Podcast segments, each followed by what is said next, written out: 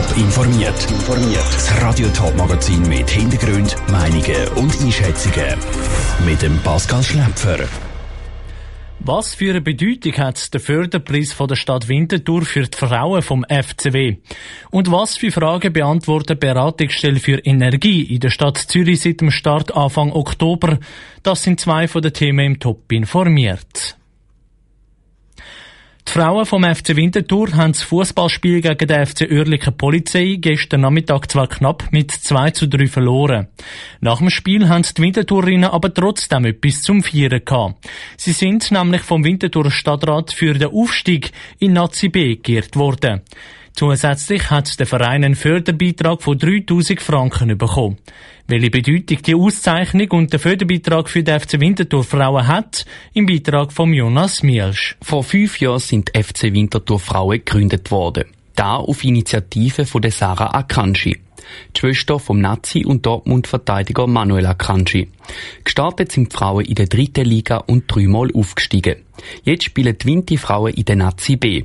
Dass sie das mal schaffen, an das hat Sarah Akanji immer geglaubt. Weil ich viel Hoffnung hatte und das mein grosses Ziel war. Und ich glaube, von Anfang an, als ich das Team gesehen habe, die Teamzusammensetzung, habe ich gemerkt, hey, es ist wirklich etwas da. Und dass wir aber wirklich so weit gekommen sind in so kurzer Zeit, ist natürlich immer noch ziemlich unglaublich. Aber ich will nicht sagen, dass ich nicht daran geglaubt habe, aber dass wir es wirklich erreicht haben, ist einfach großartig. Dass die Stadt Winterthur die hervorragenden Leistungen vom Damenteam jetzt ehrt, findet Sarah Akanji super.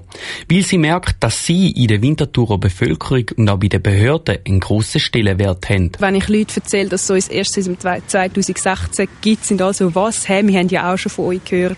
Sie glauben es eigentlich fast nicht. Das heisst, in der Stadt nimmt man wahr, dass es uns gibt. Und das Schöne ist, ich meine, heute sind so viele Leute gekommen und so viele Kinder und das merkt man, wenn man auf dem Platz steht und wirklich so hört, so, oh, wir haben Fans im Rücken. Für den FC Winterthur ist die Frauenabteilung ein langfristiges Projekt. So wollen sie den Förderbeitrag von 3000 Franken nutzen, um noch mehr junge Mädchen für den Frauenfußball zu motivieren. Die Förderung der Junioren unterstützt auch die Stadt Winterthur, erklärt der Stadtrat Jörg Altweg. Also Sportförderung betreibt Stadt Winterthur schon recht intensiv, vor allem natürlich bei den Junioren und Juniorinnen. Das ist halt immer ein bisschen Budgetfrage, auch, ob man da noch mehr machen kann. Das sind jährlich 300'000 Franken, immerhin. Das ist für eine Großstadt wie Winti nicht so schlecht.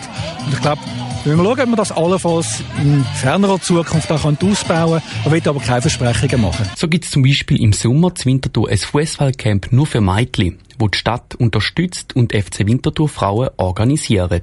Ein Beitrag von Jonas Mielsch.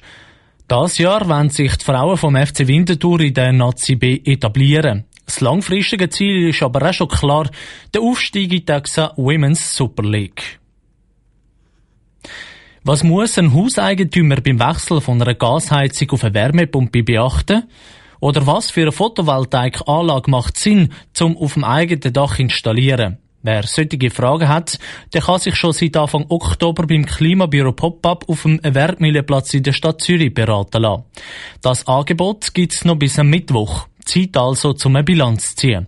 Nora Züst hat von der Claudia Nageli von der Stadt Zürich wissen, ob das Angebot von der Energieberatung stark genutzt worden ist. Wir sind sehr zufrieden mit den Zahlen. Wir haben 240 äh, Beratungen vor Ort im Klimabüro gehabt und haben aber gemerkt, dass auch Telefonberatungen und Anmeldungen für die Energieberatungen, also das Energiecoaching, dass sie sehr stark gestiegen sind in dieser Zeit.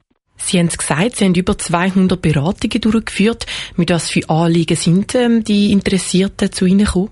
Das sind schon vor allem Fragen zum Heizungsersatz, also Fragen zum Wegkommen von Öl- und Gasheizungen hin zu erneuerbaren Systemen, wie zum Beispiel Wärmepumpe oder ein Anschluss ans Fernwärmenetz. Das Klimabüro ist ja jetzt gleichzeitig offen gewesen, wie auch der Abstimmungskampf ums kantonale Energiegesetz. Denken Sie, Sie haben doch noch viele können zu einem Ja überzeugen mit dieser Beratungsstelle? Ich denke schon, dass vielleicht das Interesse auch gerade wegen der Abstimmung einfach gross war für die Energieberatung dass es einfach ein Thema ist, das die Leute im Moment stark beschäftigt und sie darum das Angebot auch stark genutzt haben. Wie war das Feedback von den Leuten, die dann eine Beratung in Anspruch genommen haben?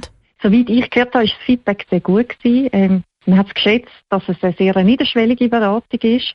Auch, dass es eine Beratung ist ohne Voranmeldung, wo man einfach hat können vorbeigehen wenn es einem gerade gepasst hat. Und dass sie mit dem Stadtzentrum war. Sie haben gesagt, das Klimabüro ist rege genutzt worden. Haben Sie sich auch schon eine Fortsetzung überlegt? Denkbar ist, dass man diese Aktion nochmal gleich durchführt, auch am gleichen Ort, auf dem Wertmühlenplatz.